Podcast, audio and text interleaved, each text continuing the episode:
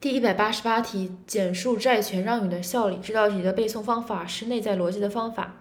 债权让与的效力有对内和对外两个方面。对内，即债权让与发生于让与人以及受让人之间的效力，包括了四点：一是得到债权，二是得到从权利，三是交付凭证，四是瑕疵担保。得到债权，受让人得到债权。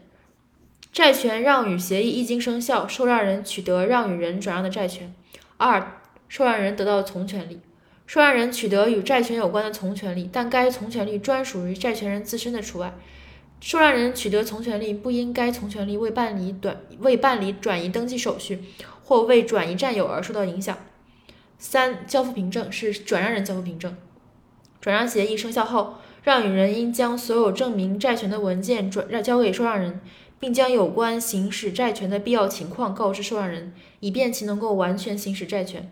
四、瑕疵担保，让与人对让与的债权负权利瑕疵担保责任。然后对外呢也是四点：向谁还钱、向谁抗辩、向谁抵消以及增加的费用。向谁还钱？债务人应向受让人履行债务，债务人向让与人履行债务的，该履行无效，不得对抗，但且不能对抗受让人。二向谁抗辩？债务人接到债权让与通知后，呃，债务人对让与人的抗辩可以向受让人主张。三向谁抵消？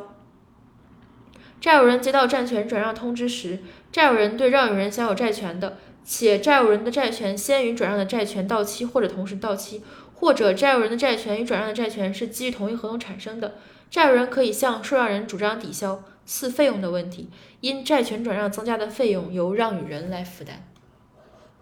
所以，对内效力四个方面：一、受让人得到债权；二、受让人得到从权利；三、让与人交付凭证；四、让与人瑕疵担保。然后对外呢，就是就是债务人与债权人也需要对债务人的这方面向谁还钱、向谁抗辩、向谁抵消以及增加的费用的归属问题。